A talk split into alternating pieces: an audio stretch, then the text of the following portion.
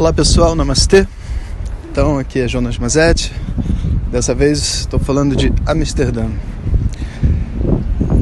Passei agora no final do ano em Londres, apoiando a Denise aí nas gravações do canal dela. Foi muito legal e, e muito bom também porque comi bastante e comida muito boa, vegetariana, vegana Amsterdã, já estou me preparando para voltar para o Brasil, ou seja, fechando a boca e fazendo bastante exercício, porque eu não quero voltar despreparado para o Vedanta Camp, que já vai ser em fevereiro. Inclusive nesse Vedanta Camp, como vai ter um trabalho energético intenso, quanto mais preparados a gente estiver fisicamente, melhor vai ser. Então, se você pretende ir ao Vedanta Camp, pode começar todo que vocês estão vendo é o vento. Tem muito vento aqui em Amsterdã. Um trenzinho passando aqui à minha direita. Devido a, ao frio, né? As pessoas elas se locomovem aqui de, de trem e aqueles que têm coragem de bicicleta. E como a Denise reparou bem, todo mundo que anda de bicicleta anda de olho meio fechado porque é tão frio, o vento batendo no olho. Eles deviam usar aqueles óculos, né, de tipo de natação que ia estar tá mas enfim. Agora eu tô aqui andando, voltando do almoço para casa. E eu queria aproveitar para contar para vocês uma experiência que eu tive hoje. Eu fiz uma prática de Bikram Yoga. Bikram Yoga, para quem não sabe, é, é um yoga, um estilo de yoga, uma série desenvolvida por essa pessoa chamada Bikram, é, que é feita numa sala quente, né? começar a história, a gente tem que entender que é, a sala é quente, porque aqui é muito frio, tipo, é, menos 10, entende? Então, onde no ambiente onde é menos 10, a sala quente é uma sala, é, vamos dizer assim, calor do Rio de Janeiro, sabe? E eu perguntei, né? A gente entrou, fingi que não entendia nada, não sabia nada de nada. Perguntei, mas e aí, mas por que a sala é quente? Ele falou, porque o yoga é praticado na Índia, em lugares que são quentes. E sendo o ambiente quente, numa sala fechada, o corpo sua, monte de coisa acontece que aqui não vai acontecer, a menos que aqueça. Então a gente aquece a sala e umidifica a sala também. Então, porque geralmente quando aquece, quando aquece seca, né? Então eles aquecem e umidificam a sala. Então é uma sauna leve, né? uma sauninha de leve. Aí foi interessante porque eu nunca tinha feito, tenho um certo preconceito. Eu admito, meu preconceito ainda não foi embora, mas talvez até o final da, da viagem possa ir. E eu entrei e tinha uma, já logo de cara, uma mulher se contorcendo assim, sabe? Bonita. E é interessante que, não sei por que, que eles associam também esse tipo de yoga com cueca e sutiã e calcinha, né? Então as pessoas elas não fazem yoga com uma roupa normal, sabe? Não, o homem podia estar com um short, mas ele vai com uma cueca. Né? A mulher podia estar com uma roupa normal, um, né? um, um short, um top, mas elas vão meio que com uma, uma coisa assim que traz uma sexualidade que na minha visão é meio desnecessário, ainda mais nessa, nessa cultura aqui da Holanda que as pessoas não têm a mínima dificuldade de trocar de roupa uma na frente das outras, não tem essa, essa coisa como tem no Brasil, por exemplo.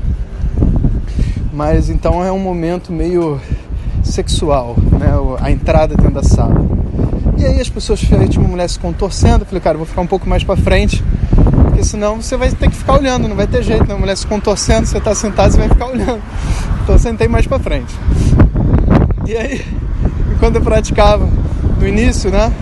Aí tinha uma senhora à minha frente. Aí eu começava a praticar e aí quando ela me via, ela sorria. Falei, cara, mas isso não, não, não era para ser assim, né? E a princípio tinha tudo para dar errado, né? Esse yoga. Afinal de contas, essa energia eu acho que assim, pode até ser uma proposta terapêutica, se existe uma certa dificuldade né, de lidar com o seu corpo, com a sua sexualidade, mas eu acho meio que um desperdício, né, fazer isso nesse momento. Mas uma coisa interessante aconteceu. Que a sei lá, de 30 minutos de aula, o nível dos exercícios começou a aumentar.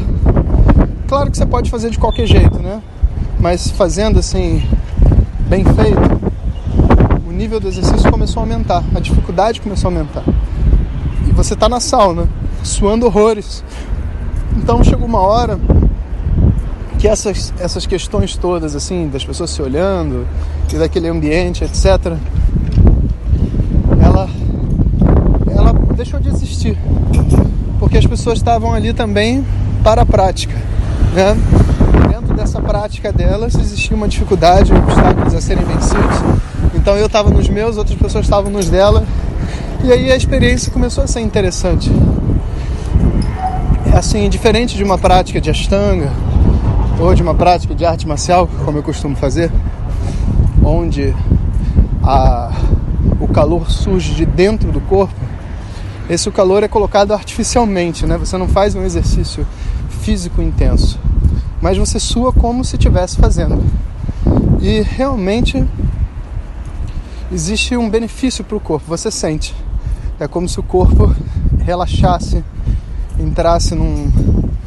É, vou dizer, num, como se tivesse mais propício aos movimentos do yoga, né?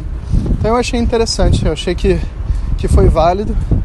A série que eles fazem, uma série, é, parece que é a mesma série em todos os lugares, pelo que eu entendi, de 26 posturas, muito bem escolhidas posturas, trabalham basicamente a flexibilidade da coluna e o fortalecimento da coluna o que é exatamente o que tem que ser feito. E eu acho que nisso aí eles me surpreenderam realmente. E eu fiquei até com vontade de fazer de novo, eu vou fazer. Então, durante esse período que estiver aqui, eu vou experimentar. Vou mais algumas vezes. Já comprei um pacote de uma semana. Vamos ver como que eu me sinto. E é interessante de ver os pontos comuns da série, sabe? Tem muitas coisas que acontecem ali dentro, que é a mesma coisa que acontece em qualquer outra série, ou de Ashtanga, ou de Hatha, né? Independente da, da via. Me parece assim que esse, esse método foi uma, uma forma, né?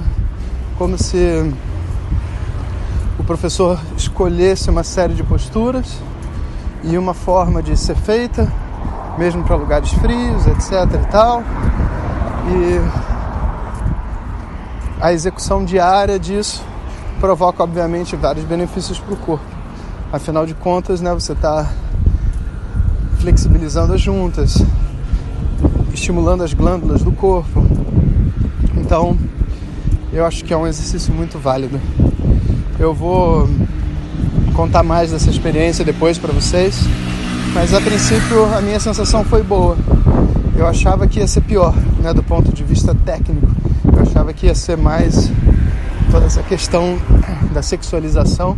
Isso existe também e imagino que em alguns lugares deve ser horrível de praticar, mas eu acho que se escolher um bom lugar, de repente não, né? De repente não é tão importante. É... Bom, a saga aqui para Amsterdã continua, vou passar aqui mais um bom tempo. Estou dando minhas aulas daqui, fazendo as minhas coisas e acompanhando a Denise nas gravações dela. E tem sido muito divertido estar assim num, numa outra cultura. Quando a internet funciona, é claro, porque senão bate o desespero. Mas tem sido muito bom. O difícil realmente é você manter a sua própria rotina, né? Então, isso nunca foi uma dificuldade para mim. Tem umas meninas gritando aqui perto. Nunca foi uma dificuldade para mim, mas é, tudo tem seu limite, né? Viajando sem parar, como que vai manter uma rotina de disciplinas, de, sabe, as práticas diárias, mas eu comprei uma agenda e vou anotando o que, eu vou fazendo cada dia e tá aí dando certo. Então vou continuar em frente. Bom, pessoal, a gente continua se falando. Eu vou eu vou parar por aqui essa gravação. Daqui a pouco estou chegando aqui no apartamento, mais algumas coisas para fazer hoje. E podem ter certeza que a gente vai continuar conversando. Eu tinha vários outros assuntos para falar hoje, mas como eu acabei de fazer essa prática, eu achei que essa, esse deveria ser o tema principal nesse momento. Então, até a próxima. Um abraço a todos. Ariô.